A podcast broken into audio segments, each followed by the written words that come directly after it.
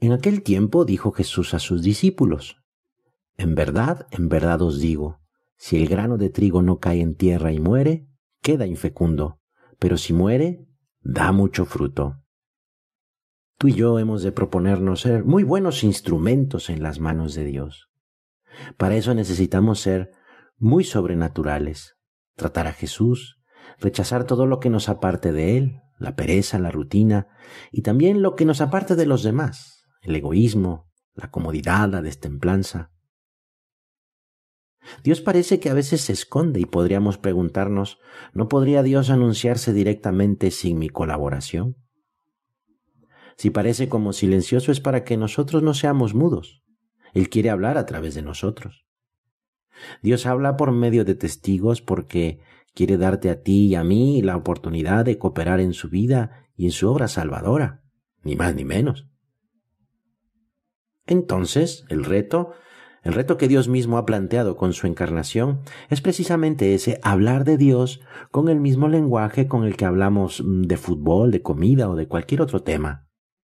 Es más, hablar de Dios con nuestra propia vida, teniendo bien claro que Dios no es una alternativa al mundo como otras muchas, porque se trata de Dios, nuestro Padre Dios, que nos llama a una verdadera vida, su vida,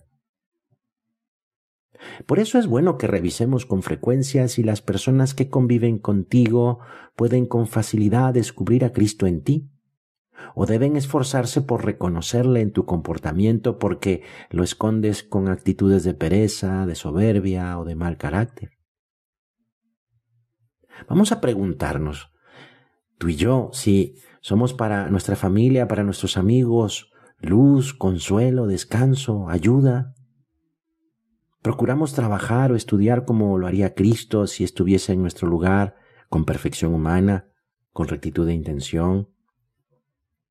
Nuestro descanso está impregnado de ese espíritu cristiano de preocupación por los demás, o en cambio de compensaciones y de búsqueda de nosotros mismos.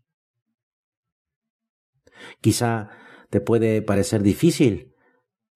Pues mira, la verdad es que sí lo es. Pero es que cuando Jesús nos dice, sean santos como vuestro Padre Celestial es santo, no intenta cargarnos con un peso tremendo, sino es una invitación a vivir una existencia más elevada, más extensa, mejor.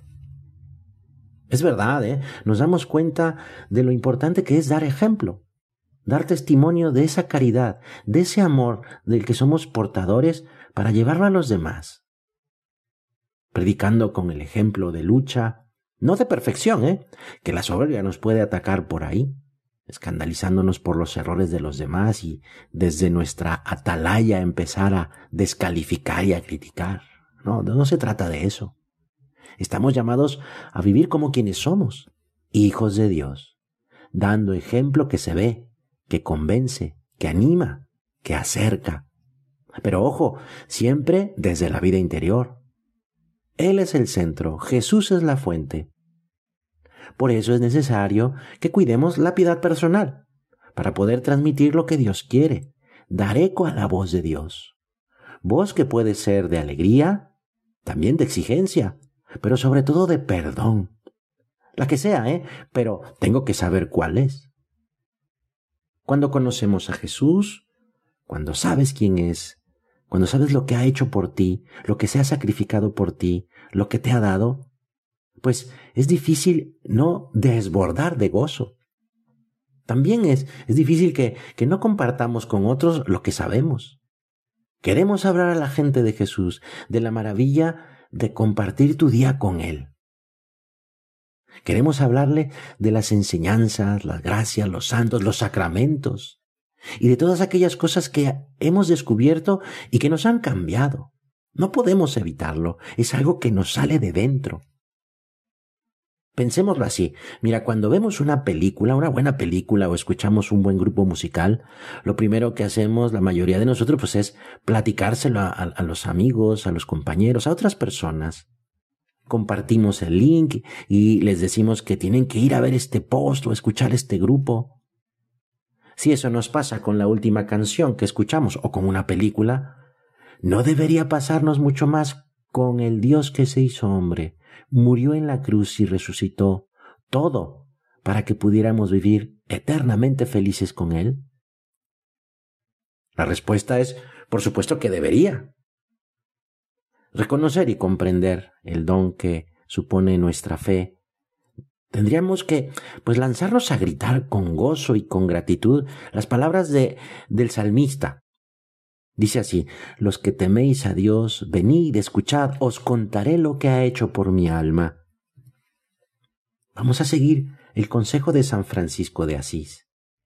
Predicad siempre el Evangelio, y si fuese necesario, también con la palabra. También vamos a escuchar este consejo de un obispo santo que escribió ¿No cumple el verdadero cristiano con que sus amigos entiendan los misterios de la fe? Sino enseña a que actúen como quien los entiende y ama. Tampoco basta con que sepan la diferencia del pecado, de sus circunstancias o especies, o, sobre la virtud y la malicia del vicio, sino más bien que los convenza a que huyan de los vicios y sigan las virtudes. Necesaria es la fe, pero no basta para salvarse si no hacemos vida la fe con la caridad. Necesaria es la doctrina, pero no basta instruir el entendimiento, sino arde la voluntad.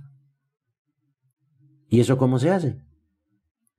El Papa decía en una ocasión, soñar cosas grandes, buscar horizontes amplios, atreverse a más, querer comerse el mundo, ser capaz de aceptar propuestas desafiantes. Soñar es gratis, pero para hacerlo también hace falta que demos prioridad a la oración.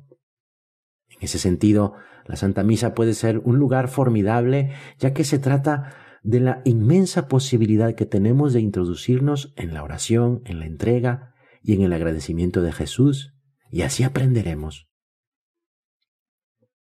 En la Santa Misa hallamos el remedio para nuestra debilidad, la energía capaz de superar todas las dificultades de nuestro apostolado. Hay que convencernos, ¿eh? Para abrir en el mundo surcos de amor a Dios, hay que vivir bien la Santa Misa. Para llevar a cabo esta nueva evangelización de la sociedad que nos pide la Iglesia. Cuando estamos frente al altar del Santo Sacrificio, es un momento ideal para soñar, para pedir sin cansarnos, cuando rezamos con Jesús, y eso es lo que hacemos en la Santa Misa, nos atrevemos nuevamente a lanzar la red en el mismo lugar donde tal vez ya hemos fracasado anteriormente cuando trabajábamos solos. Los frutos, pues, no se compran. No solo valen mucho más de lo que nunca podremos ahorrar, sino que ni siquiera están a la venta. Son gratis.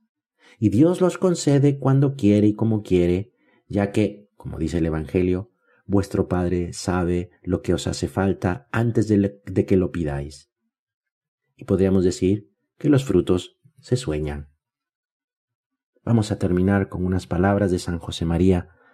Pídele a Dios y añadimos a la Santísima Virgen, para ti y para mí, un deseo sincero de vivir solo para los demás, un deseo firme de ser, con todas sus consecuencias, el último en todo y el primero en el amor.